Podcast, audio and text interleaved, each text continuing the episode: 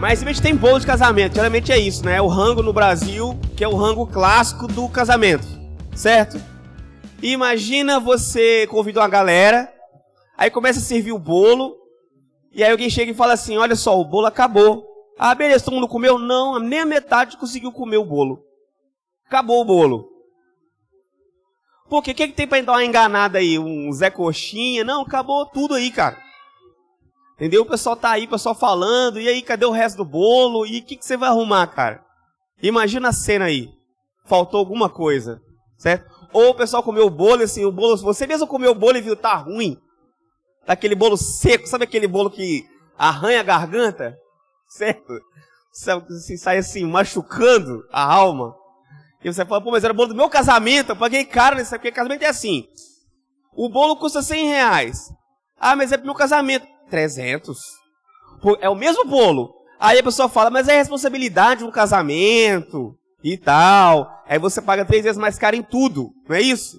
E aí o bolo veio ruim, veio pequeno, no meio do seu casamento. Tem gente que sonha a vida inteira com esse dia. Tem gente que não, está desencanado. Então, seu casamento é só um rito de passagem. Mas para alguns, é o rito da vida. Tipo assim, cara, tem tudo perfeito e tal. E aí começa a avacalhar tudo, certo? E ó, para quem nunca organizou um evento, organizar evento não é uma coisa fácil. E o casamento é um mega de um evento para organizar. Você não se liga nisso. Porque quem tem muita grana, contrata uma empresa e chega lá de turista no próprio casamento. A maioria de nós, você vai passar a semana fazendo filtro dos sonhos, vai pegar ódio disso. Eu não gosto nem de ver filtro dos sonhos, mas amém. Gente, é isso. E eu acho interessantíssimo Jesus aqui está numa festa de casamento. Gente, festas de casamento é uma tradição global, geral, de todas as culturas. Os nossos povos indígenas fazem festas lindas, significativas de casamento, certo? Em todas as culturas e povos, em todas as épocas, as festas de casamento são significativas. É um ritual importante. Parece que é uma sede na alma de todos nós de se unir a alguém, ou uma causa, um propósito, é isso. Deus tem sonhos na fé cristã para os que não vão se casar perfeitamente. É preciso que a gente crie uma teologia para aqueles que são solteiros também. E é que alguns querem permanecer assim, alguns são chamados por Deus para isso.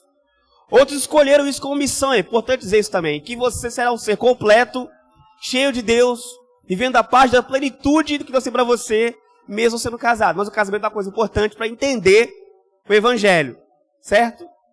Olha só. Então Jesus faz o seu primeiro milagre em um casamento. Sabe que os milagres eles são organizados aqui como uma estratégia para contar uma história, uma mensagem, certo? Esse milagre aqui, ele é narrado exclusivamente no Evangelho de João. Nós temos quatro evangelhos, certo? Mateus, Marcos, Lucas e João. Esse aqui conta-se só no Evangelho de João. Mas a tradição como um todo, de João até aqui, todo mundo bateu o carimbo assim, que esse foi o primeiro milagre de Jesus. E isso é muito significativo, gente. O primeiro milagre de Jesus Cristo, ou seja, a epifania milagrosa dele, teve João apontado. Ó, nós estamos seguindo aqui tipo uma série. Tá entendendo? Seremos no próximo capítulo. Esse é o capítulo de hoje, o episódio de hoje. João Batista apontou: olha, ele é o Cordeiro de Deus. Lembra disso? Ele é o Cordeiro. Ele é o Cordeiro que vocês estão esperando. Na época próxima à Páscoa. E aí o próprio Deus vem apresentar o seu próprio Cordeiro, que é Jesus. E agora Jesus vai para um casamento. Maria já estava lá, pelo que parece. Porque Jesus chega com os discípulos, não com sua mãe. Ela estava lá. E aí parece que ela assim, ela conhece o pessoal, ela tem um lugar de protagonismo nesse casamento. Maria, mãe de Jesus porque ela está dando ordem no casamento, o que acontece, certo? E é ela que vai falar com Jesus, olha só, vê o que, que você faz aí, vê o que você pode fazer para nós aí, entendeu? É, e ele fala, ó oh, mulher, mas o que tem eu com você? Gente, sobre Maria, tem uma coisa significativa aqui. Maria chega, pelo jeito, sem Jesus nessa festa, vai por conta dela para organizar esse, esse, esse rolê. Chegando lá, há um problema, o vinho acaba, certo? Ela vai falar que Jesus a trata como uma mulher, não como uma mãe. apesar que o texto a descreve como mãe o tempo todo, e aí no final, quando Jesus vai depois do milagre, ela vai junto com Jesus. A identidade da Maria aqui alcança uma outra estágio na sua missão. A sua identidade depois dessa revelação de Jesus como um Deus que transforma água em vinho muda. Muda. E no final fala, e Jesus tem um diálogo com ela e diz assim, né? Minha família, mulher, é aqueles que fazem a minha vontade. Essa é minha mãe e meus irmãos. E ela entra nesse bonde, mesmo sendo mãe dele, e vai junto. E o texto escreve: E aí Jesus foi com seus discípulos e sua mãe. Certo? Então esse evento também muda internamente a consciência da identidade da Maria. Ela chega de um jeito e vai após esse milagre de outro. Gente, os milagres servem para isso. Para mudar sua identidade. Para você conhecer mais Jesus, o poder dele, e que você siga uma nova trajetória. É para isso que serve o milagre. E essa aqui é uma narrativa de milagre. Certo? Eu quero mostrar umas pinturas para vocês, que é o seguinte. Essa aqui é uma pintura de Paolo Vernesse, italiano. Eu sei que não dá para ver de longe tudo isso aí, mas é uma pintura enorme. Eu quis colocar ela inteira aí. Nessa festa, gente, tem cachorro. Eu contei quatro gatos. E eu sei que na, numa época em Roma, ter animais significava que você era muito rico. Certo? Muito rico. E gato andando sobre a mesa era coisa de rei, de... então era uma coisa assim importante ter animais. E as vestes muito luxuosas. E esse quadro está no Louvre. O Louvre é um dos maiores museus do planeta, não é isso? E esse é o maior quadro do Louvre. O maior de todos. Lá tem quadros assim, pinturas do tamanho dessas paredes aqui. Mas esse é o maior de todos. Em tamanho, certo? E importância também, porque para ocupar um espaço no Louvre desse tamanho, não pode ser qualquer obra, mas é uma obra gigantesca. E o tamanho das obras também é um discurso sobre o conteúdo da obra. Se você vai pintar uma coisa que é um assunto pequeno, o suporte é pequeno. Ou simples, rápido. Uma obra dessa que é demorada, assim, tem, um, tem bancos, fileiras de bancos tipo igreja, na frente dessa obra. Porque demanda tempo para degustá-la. É um assunto grande, é uma obra pesada, em todos os aspectos. Fisicamente e no, na sua narrativa também. E é uma obra sobre um milagre. Pensa nisso. Você vai no Louvre e assim, o que, que tem de maior aqui? Um milagre de Jesus. O seu primeiro milagre, as bodas de Caná. A cidade era Caná, viu gente? Não era o nome da noiva, não. Próximo. Lá em cima tem os caras cortando pão. Isso é uma, um pedaço daquela mesma obra, viu gente? Lá na parte de cima, eles estão lá cortando um monte de trabalhadores. Então tinha uma galera assim, tipo, muita gente trabalhando, é um buffet enorme para servir esse montoado de gente. Próximo. Lá embaixo tem Jesus. Ali lá tá Maria. E, e eu achei engraçado que ela tá segurando nada ali, né? Tipo, acabou mesmo o vinho. Até a taça já levaram. Entendeu? E Jesus está olhando para frente e ele olha para a tela. Porque o pintor está dizendo assim que esse assunto é entre Jesus e você. Na verdade, não é sobre tudo que está rolando em volta. Ele olha para nós. Essa cena toda é uma questão de Jesus perguntando sobre a sua fé. Sobre você. Olha o olhar fixo, atônito de Cristo para frente para nós. E embaixo, gente, é legal isso. Jesus está ali nessa cena parado, te perguntando. Mas ele está no meio de uma festa. E digamos está ali assim, ó, as, os músicos da época tocando seus instrumentos e a galera dançando.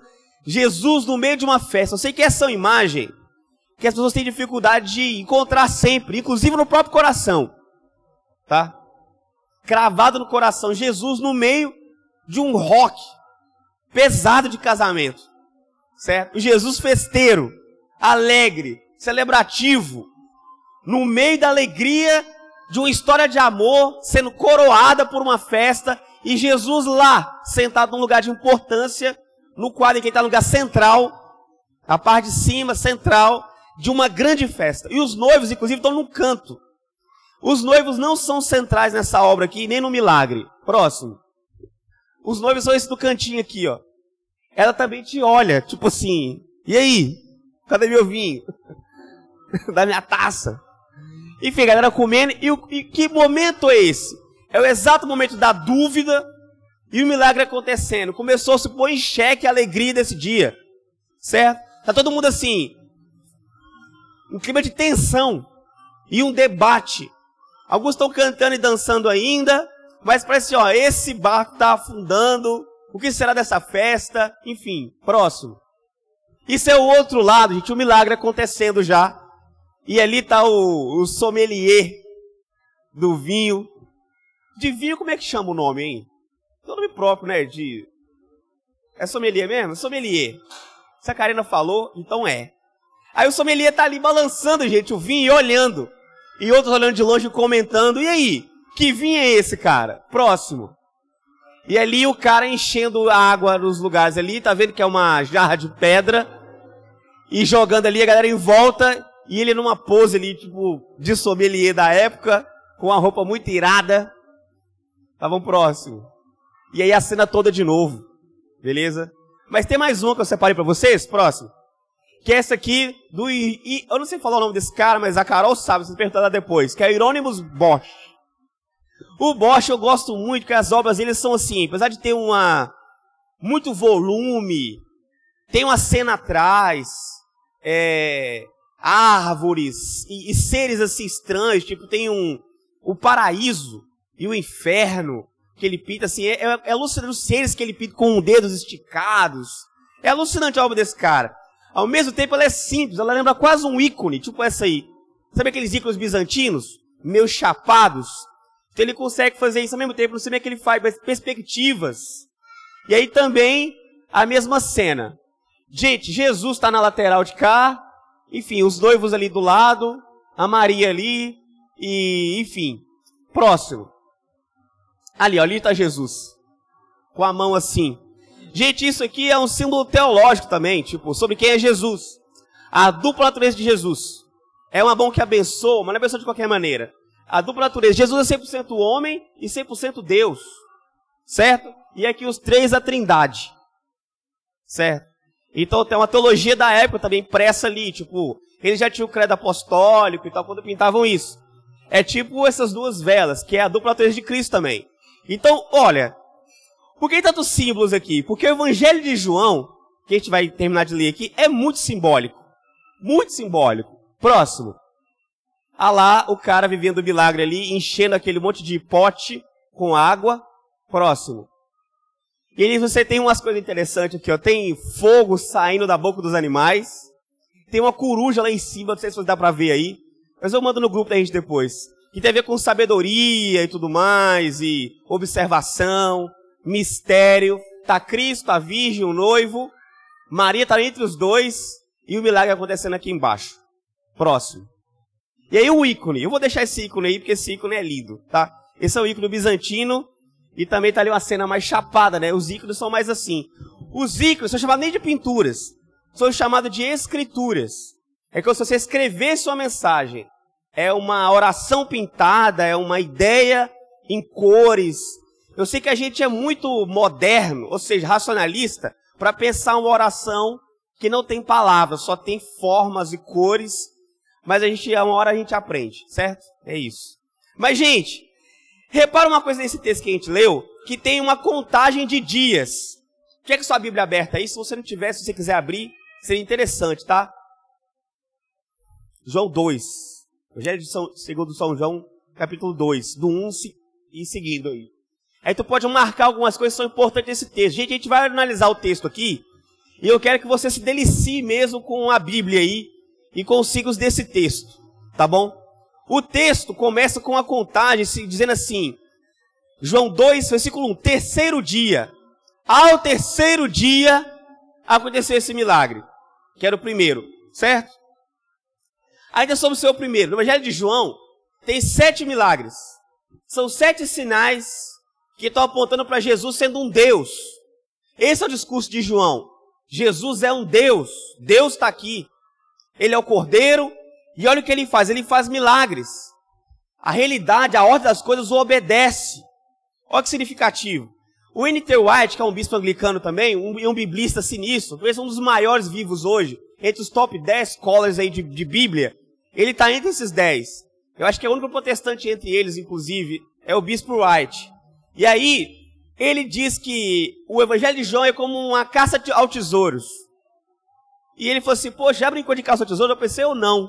Mas na cultura dele deve ser comum isso. Você esconde as coisas e coloca várias pistas. E o pessoal, por meio das pistas, vão encontrando outras pistas, até chegar no tesouro.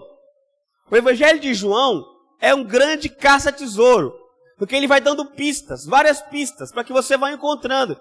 Inclusive tem um mistério assim, assim, de Jesus fala assim, olha, ainda não é minha chegada a minha hora. Ele fala assim, faz um milagre, fala, não conta para ninguém, por favor, guarda isso. Então tem um segredo, um mistério sendo revelado aos poucos assim. Mas as pistas estão aí, inclusive, pistas não tão aparentes assim, quer ver? Ao terceiro dia, gente, a palavra terceiro dia é muito significativo do Evangelho de João. Na Bíblia como um todo, na verdade. No terceiro dia da criação de Deus, lá no Gênesis, quando Deus vai criar as coisas, cada coisa é criada num dia, e isso tem uma simbologia importante em Gênesis. No terceiro dia, Deus cria grãos e árvores frutíferas. Ou seja, foi o dia da criação da videira. No dia que Deus multiplica o vinho, no terceiro dia, tem uma conexão com Gênesis, que é o dia que a videira passa a existir na criação. Certo? É o dia que as uvas e as frutas passam a existir. E ela protagoniza aqui a uva e o vinho, justamente no terceiro dia do evangelho aqui. Só que esse terceiro dia aqui é um terceiro dia após alguma coisa. Se você for contar, na verdade, o texto eu fui contar, tá assim. No dia seguinte, no dia seguinte, no dia seguinte, e o dia do milagre é o dia sete do evangelho, na verdade. Mas ele fez questão de falar, esse é o terceiro dia, após alguma coisa. Mas é o dia 7, mas tudo bem, segura o dia 7 aí. No terceiro dia, também Abraão vê o lugar aonde Deus provê para eles. No terceiro dia do diálogo dele com Deus, Gênesis 22, do 4 ao 8, a 8. É no terceiro dia.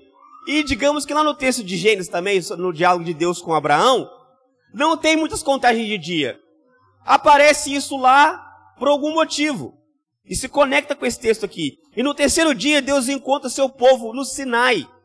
Êxodo 19. No terceiro dia, Jonas cumpre sua missão. Depois de três dias. Três dias numa baleia. Isso também tem a ver com Jesus ressuscita ao terceiro dia. Então o terceiro dia é importante para você entender que ele, ele é sempre uma virada de chave, tipo, sair de um lugar, uma revelação, uma coisa nova, é, ressurreição. O terceiro dia é sempre um dia de uma mudança drástica. Então, João está apontando para nós assim, ó, preste atenção. Foi no terceiro dia. O texto começa assim. Qualquer pessoa tem assim, opa, peraí, no terceiro dia, isso não está aí de graça.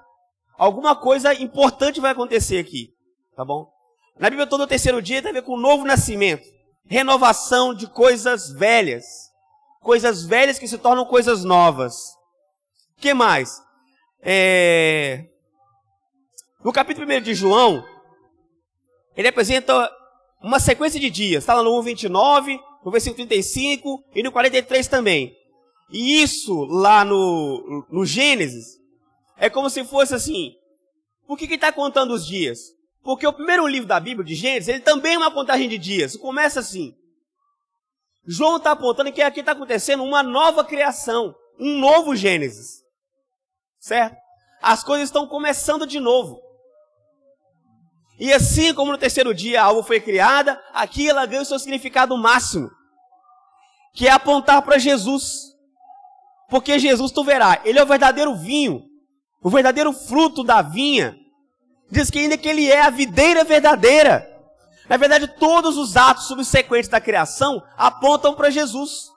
Todos os sete dias, eles apontam para a natureza de Jesus. João está revelando uma coisa importante aqui.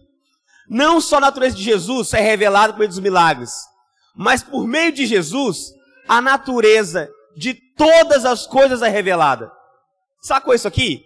Olha só, gente, isso aqui não é difícil não. Entende isso? João está dizendo que esses atos sobre Jesus, o milagre, o que ele fala, o que ele faz, revela a sua identidade. Ele é um Deus.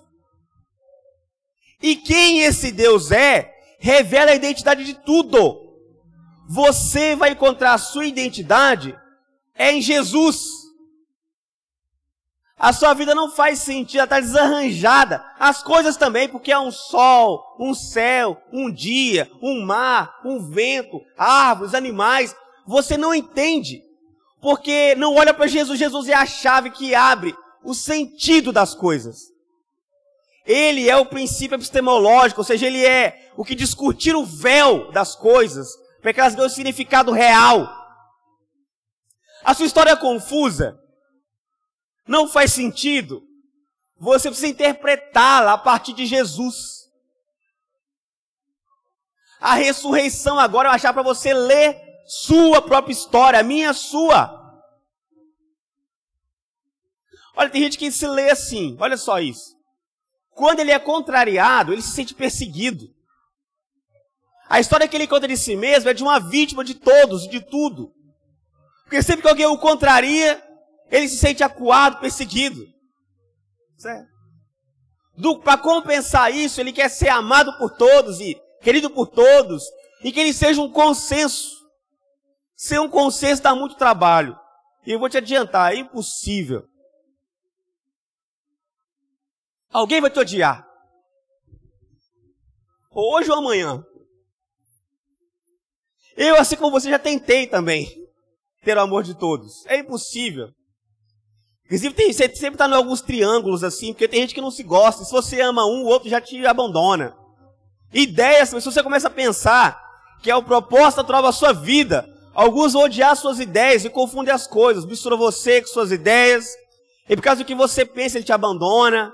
É isso, por muitas coisas. Por sua origem, por onde você nasceu. Existem facções naturais, por conta do pecado, né? É natural no mundo do pecado as facções nesse mundo que jaz no maligno, o bairro que você nasceu e que você nem escolheu, te coloca em contradição com pessoas que moram em outros lugares, em outras cidades, certo? Sabe essa treta? Assim, vou dar uma de longe de nós aqui. Carioca e paulista. O cara nem escolheu nascer lá, mas ele encontra o outro aí, lá vem esse carioca.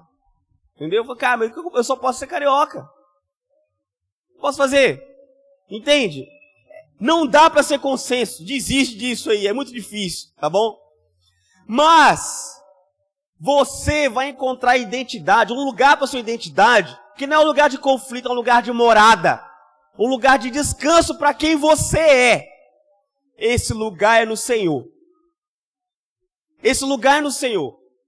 Essa intuição que você tem, que ele chama de fé, de que em volta de Cristo tem alguma coisa, os apóstolos olharam para ele e falaram assim: Cara, eu vou seguir esse cara. É um ato de louco, por que eu vou largar tudo e seguir uma pessoa? É uma intuição de que alguma coisa nessa pessoa tem algo especial. E João está revelando, ó, não é por acaso essa intuição. Que você ouve Cristo falar e você começa a ter o coração aquecido. É porque Ele é Deus. Ele criou você para Ele. Na relação com Ele você adquire sentido. Certo? É isso. Você pode até construir um estilo de vida legal para você, mas não é sobre ter estilo na vida, entendeu? É se você entendeu o que significa a própria vida, se a sua vida está no lugar certo e circula em torno de Jesus. O que pode ser uma vida estilosa, maravilhoso. É uma tragédia com estilo, certo? Enfim, gente, Jesus está aqui nesse lugar salvando uma festa. Isso é maravilhoso. Em que dia? No terceiro dia. Que também se conecta aqui, gente, o primeiro ato de Jesus público com o seu último. Há uma conexão, uma ponte no texto aqui, direta, entre o dia que ele, que ele ressuscita, que é no terceiro dia, dia do primeiro milagre. O primeiro ato público de Cristo e o seu último ato público encarnado tem conexão. Um aponta para o outro. Certo? O Evangelho de João é cheio de pontes. Você pode traçar como se fossem várias palavras, você vai fazendo linhas e conectando as coisas. E no final de tudo, você vai ter o rosto de Cristo brilhando, dizendo: Eu sou Deus. Eu sou Deus. Certo? Então há um cheiro de ressurreição nesse casamento aqui, depois da presença de Jesus Cristo. Jesus aparece num casamento Você sabe o que é cheiro de casamento? Eu imagino que cheiro de casamento é uma coisa assim, alegria. Todo mundo se arruma para um casamento. Arruma interiormente também, é um negócio lindo. Mas com Jesus, a alegria não se perde, não se quebra, porque você não é capaz de garantir sua plena felicidade. Com certeza os noivos eles orçaram, guardaram dinheiro, contrataram um sommelier bom, e pela pintura ali era um cara que sabia até fazer a pose certa, uma roupa irada, e o vinho acabou. Olha, você pode até ser uma pessoa boa de projeto. Falar um negócio. Uma hora seu vinho vai acabar. Dinheiro acaba. Paciência acaba. Elogio tem fim. Tudo, olha, perde a graça, perde o sabor. Tudo. Tudo. Pega uma coisa que você ama muito. Faça isso a exaustão. Isso vira uma coisa comum. Uma hora isso perde o brilho. Isso é próprio da natureza humana. Nós nos desgastamos. No ápice de uma festa, esse casamento aqui é uma metáfora sobre a vida, sobre a existência humana. E na alegria dos homens, o vinho costumeiramente acaba. Quando alguém está feliz, tem gente que tem medo, inclusive, que fala assim, tá tão bom isso aqui, por que você está assim? Porque eu sei que isso vai acabar. Certo? Tá tão legal aqui, mas parece que a tristeza está na porta esperando já assim. Já terminou aí? Não, mais um pouquinho, eu espero. Entendeu? O cara está no meio de uma festa, e a agonia, a tristeza, tá, a solidão, está no fundo da sala. Aí de vez em quando você passou, olha lá, oi. Aí você vira o rosto, né? Mas quando você esquece e olha, ela tá lá sentada. Não, vai brincando aí. Amanhã gente conversa, tô de boa. Entendeu? É isso, gente. Não é fácil não. Olha, eu sei que nós, latino-americanos, gente do terceiro mundo, temos nossas próprias agonias naturais. Por exemplo, a TV brinca com a gente, não é isso? Isso que a TV faz. Desde criança eu ligo a TV, Aí eles dizem assim: Nós vamos realizar o seu sonho da casa própria. Aí que eles fazem? Junta todo mundo, a maioria de, de nós que somos de pobre, e sorteia para um de nós uma casa. Isso é uma tristeza terrível. Aí você até empolga, né? Pô, que legal que os caras ganham isso, porque você tem empatia. É um miserável tanto quanto eu ganhou uma casa. Que irado. E todos os brasileiros voltam para suas realidades, não é isso? E é isso, fica instigando as pessoas, não é isso? Instigando. E a casa própria, a casa própria, a casa própria, a casa própria. Gente, a maioria dos brasileiros não tem isso, você sabe disso, né?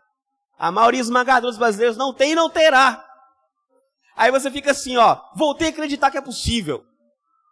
Estou vivendo um momento aí, até eu vim acabar.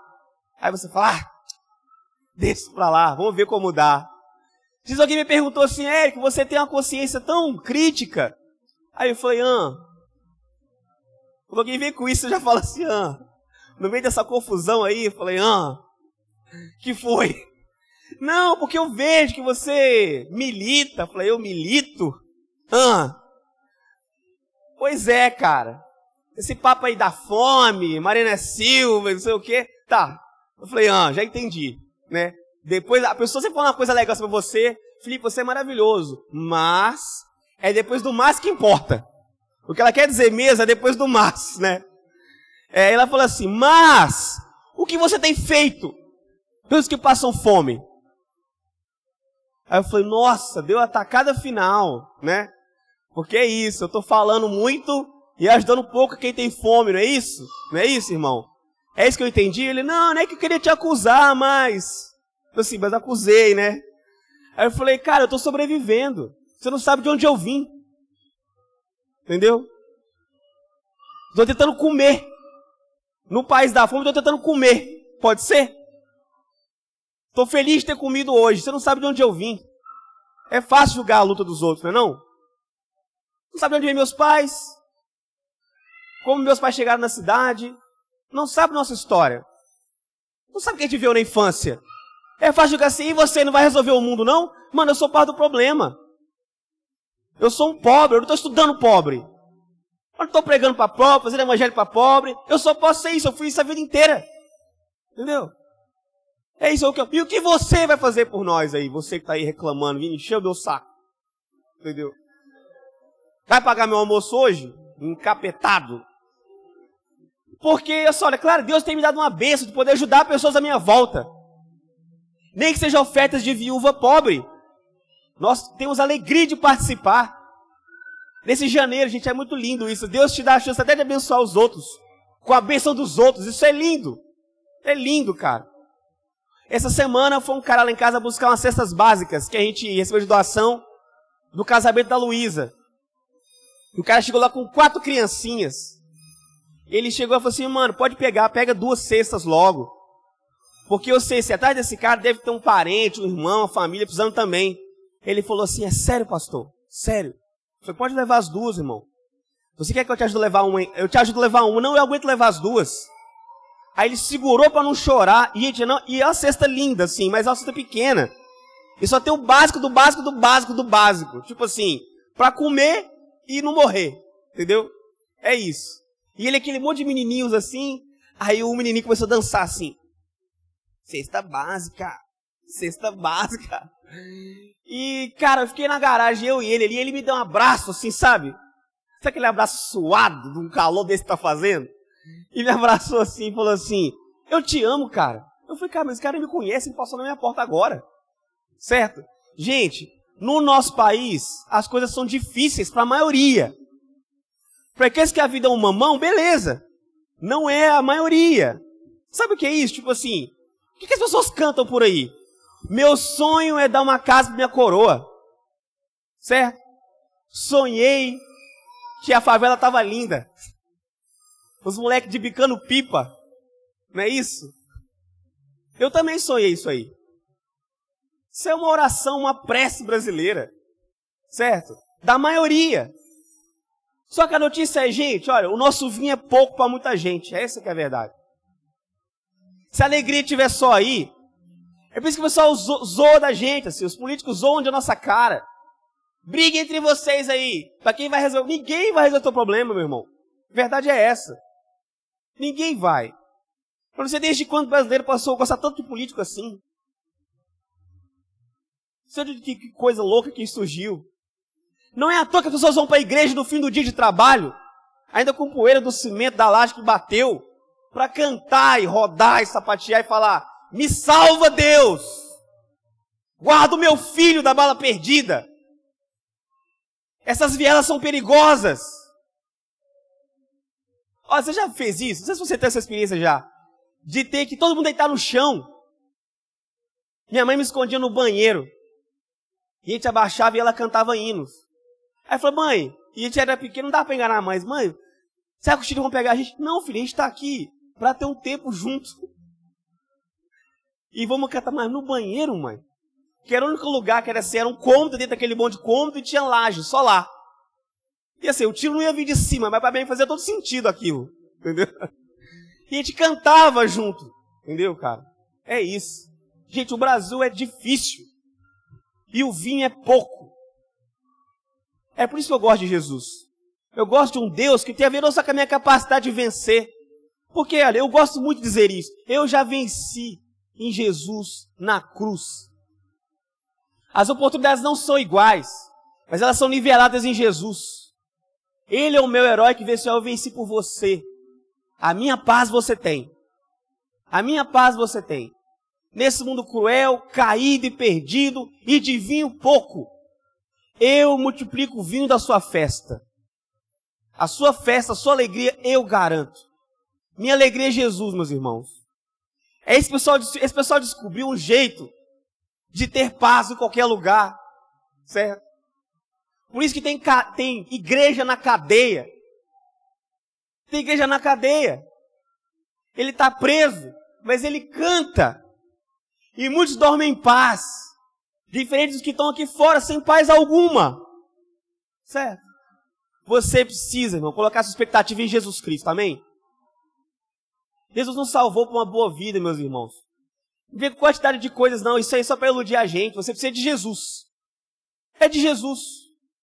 A aposta da igreja sempre foi radical. É tipo assim: Jesus é tudo para você.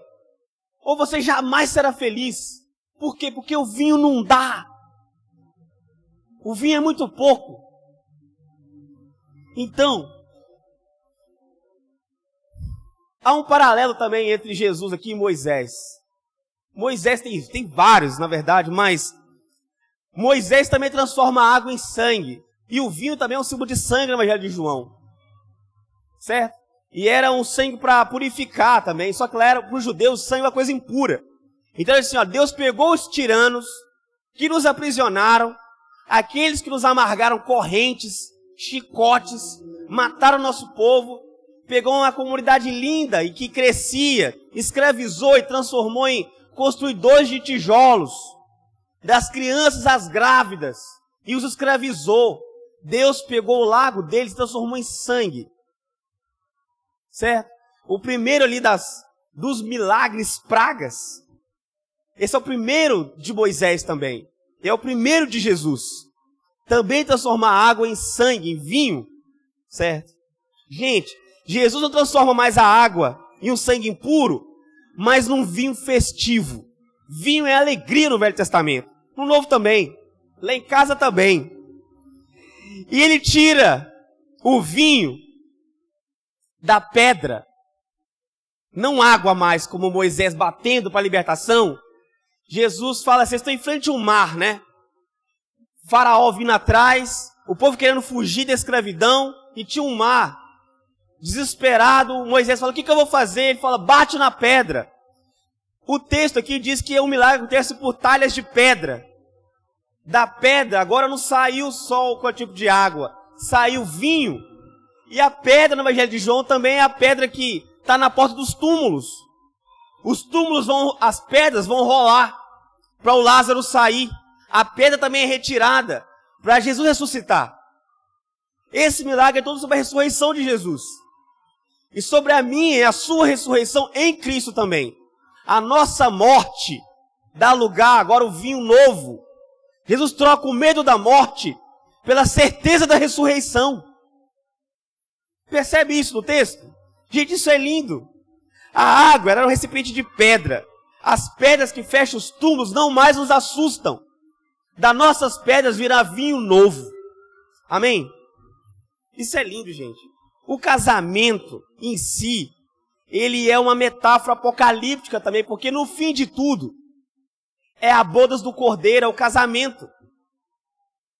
O primeiro milagre no casamento aponta para o último casamento mesmo, que é Jesus colocando uma, uma aliança eterna no dedo da igreja. E falou: Nós vamos viver para sempre num casamento. Nossa vida será uma festa. Gente, todo casamento é uma lição sobre o apocalipse real. Toda festa de casamento é um pequeno deguste, uma alegria.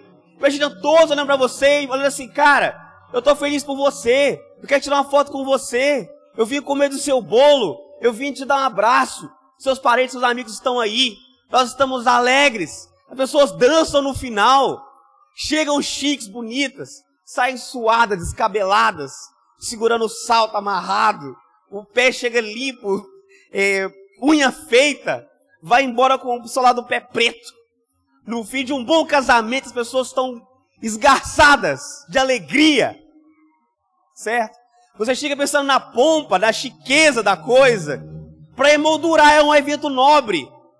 Mas tem hora que a música começa a tocar, as pessoas esquecem disso. Ó, o Felipe fez assim. a maneira aí nas músicas, viu, irmão? Me ajuda, tá? Gente, mas tem mais coisa aqui. O fato de alguém dizer assim, todo homem coloca no casamento, todo casal coloca o vinho bom no começo. Porque aí o texto da fala isso, dá uma manha aí para as pessoas, né? Porque o cara toma uma taça de vinho, duas, ele fica alegre, fica meio bobo, aí você enxota aquele vinho mais ou menos. Entendeu? Estratégia que se usada desde a antiguidade. Entendeu? Tô ligado, irmãos. Alguns ainda usam essa tática. Aí você toma o vinho bom no começo, você fala, que maravilha, a segunda taça é um sangue de boi horroroso, né? Mas enfim, você tá meio bêbado já, aí passa batido. Meus irmãos, isso também quer dizer alguma coisa, de que Jesus, ele é aquela luz depois da escuridão. É o contrário com Jesus. Depois das trevas, depois da noite escura, aí sim vem a alvorada. O vinho que nós juntamos, da nossa força, do nosso braço, a nossa vaquinha, nossa tentativa de ser feliz por nossos próprios projetos, nosso próprio casamento organizado por nós mesmos. Você vai lá e tenta fazer, aí o vinho acaba, aí vem a tristeza, a noite, a solidão. E depois dessa escuridão, Jesus, que é a luz da manhã, chega com vinho bom.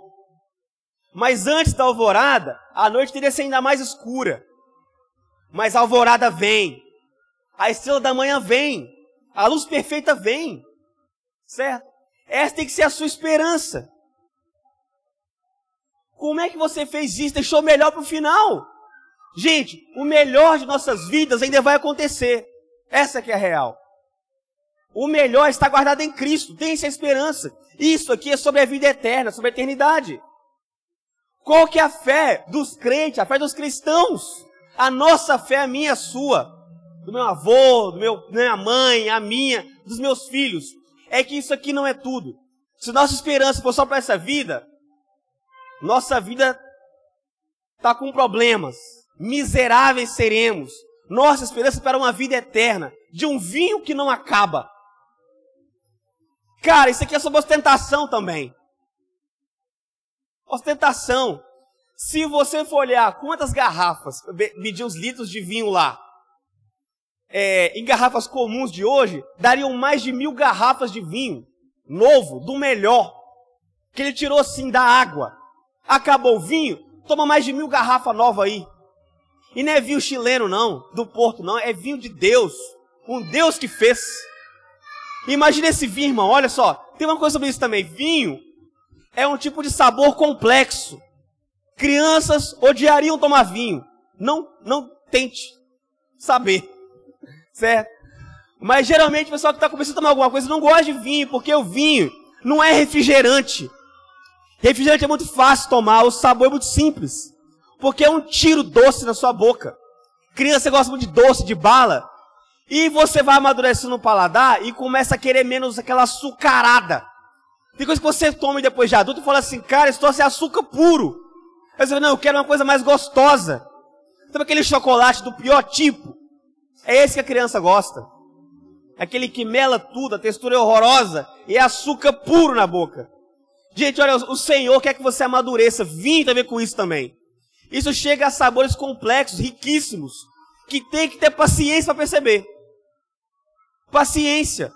Olha, tomar vinho exige aprender. A alegria do Senhor não se entrega de graça. Você precisa aprender a degustar a alegria que o Senhor tem para você.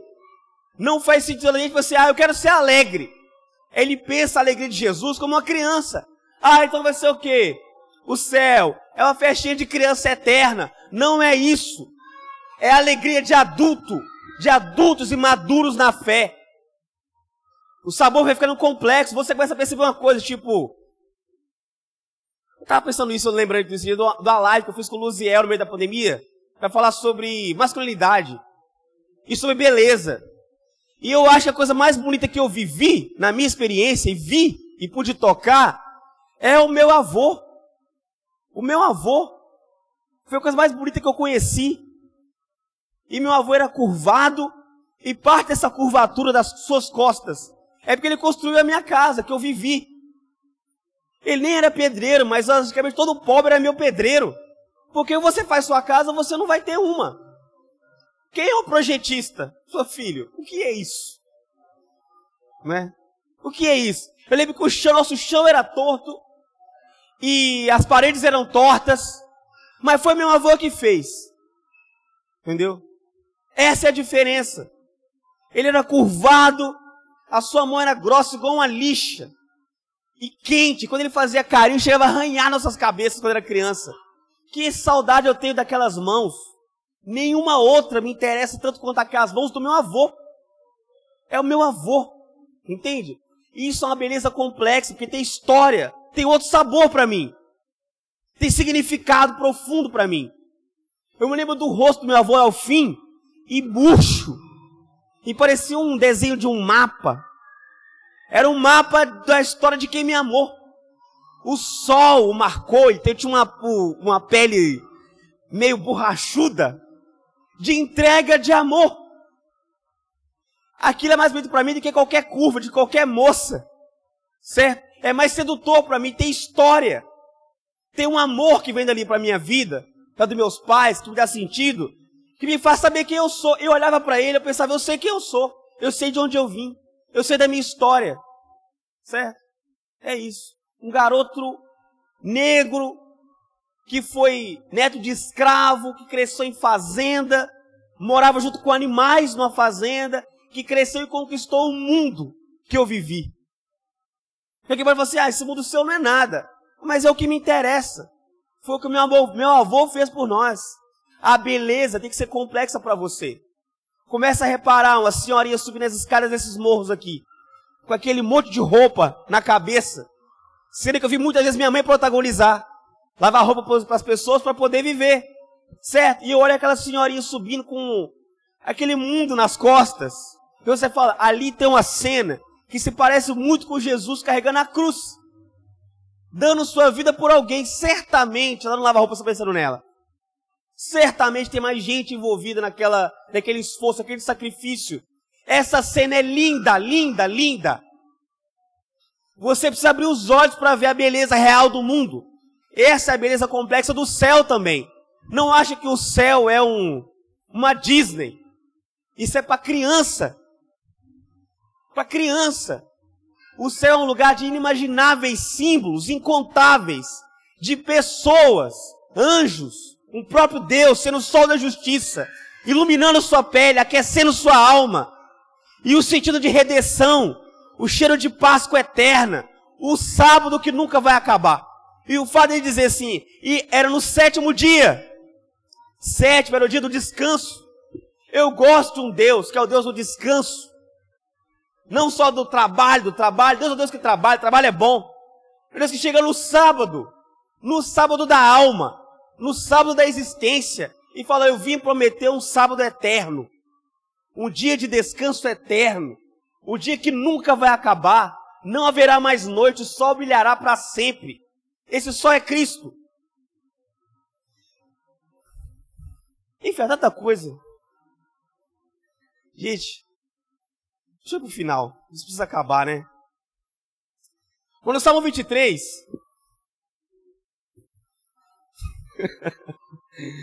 no Salmo 23, apresenta-se um Deus para nós que é maravilhoso. Ele fala assim: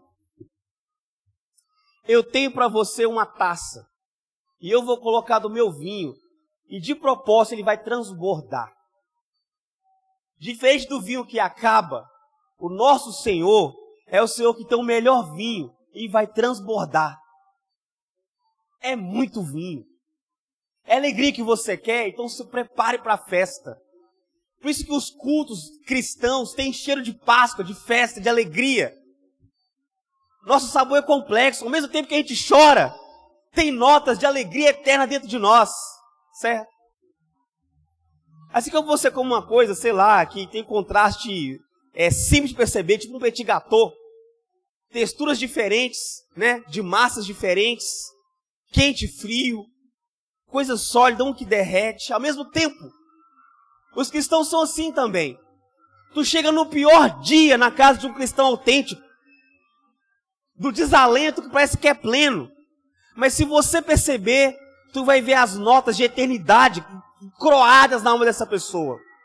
Você precisa ser assim. Vai ter um sabor complexo.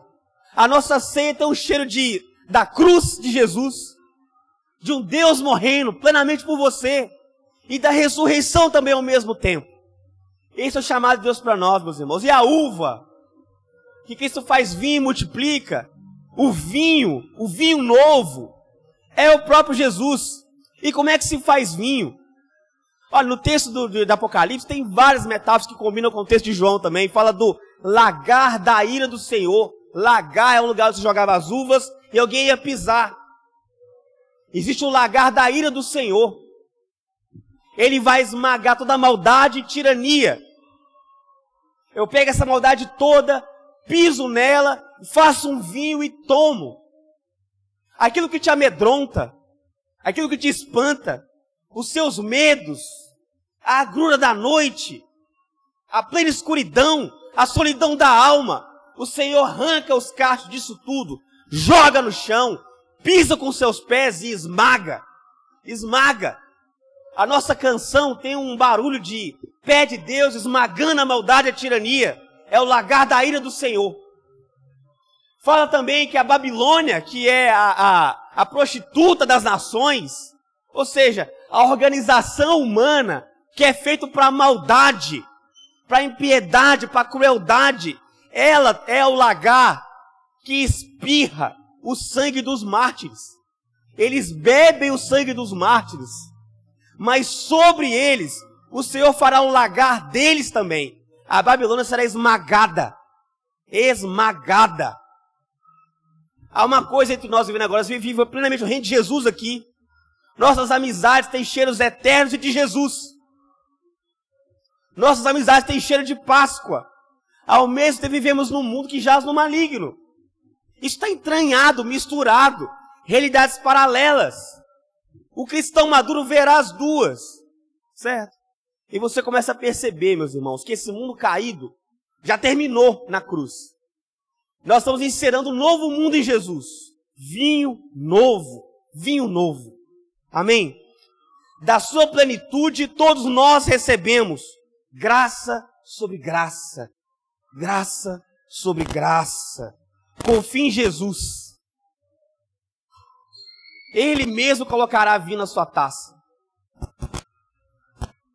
Ele mesmo dará sabor à sua história. Amém? Eu amo Jesus, meus irmãos. Ele é o nosso vinho eterno. Amém? Fique de pé. Quero que você escute isso de pé.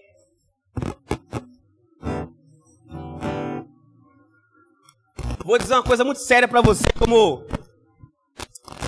de pastor para algumas ovelhas. Eu também sou uma ovelha. O supremo pastor é Jesus. E digo isso na humildade para vocês. Eu sou parte disso precisa ser redimido. Mas escute isso, a cultura. A cultura é a raiz da política.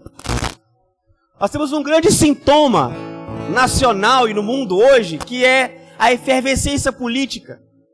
E ela é cruel. É uma briga que deixa muitos feridos. Mas a raiz da política é a cultura. Como nós teríamos nesse mundo que vivemos uma política honesta? Olha, irmãos, eu fiz uma vaquinha. Estou terminando ela aí, uma, uma, rifa, uma rifa daquela tela ali. Para tentar comprar um carro. Meus irmãos, que mundo cruel. Só tem enganador. Só tem golpista. Pessoas maqueiam os carros o tempo todo para te enganar. Isso o cara pode até ser o seu amigo. Ele quer levar, nem que seja um real de vantagem nas suas costas. Que mundo é esse, meus irmãos? No trânsito, pessoas transóbias, se ela puder chegar meio segundo em casa mais cedo, passando à sua frente, te colocando em risco, sua família, ele fará. Que mundo do capeta, meus irmãos. Olha só, tu sabe, todo dinheiro que você levou em vantagem nas costas dos outros é um dinheiro maldito nas suas mãos.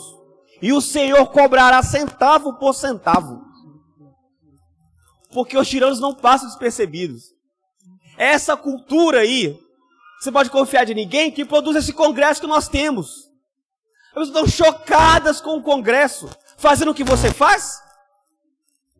É o estado natural de um mundo como esse, meus irmãos. Certo?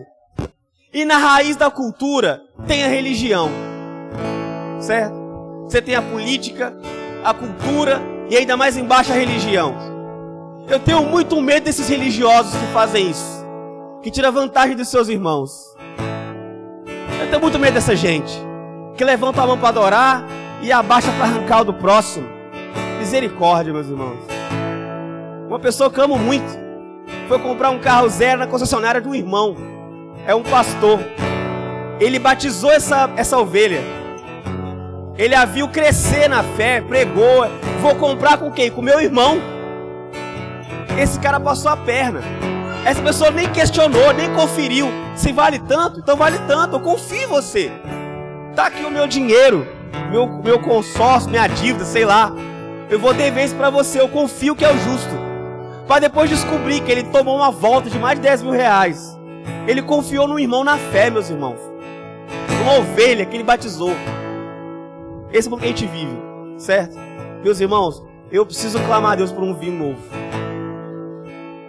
Um vinho novo do Senhor. Amém? O nosso cálice transbordará. Senhor Jesus, obrigado por tua presença aqui.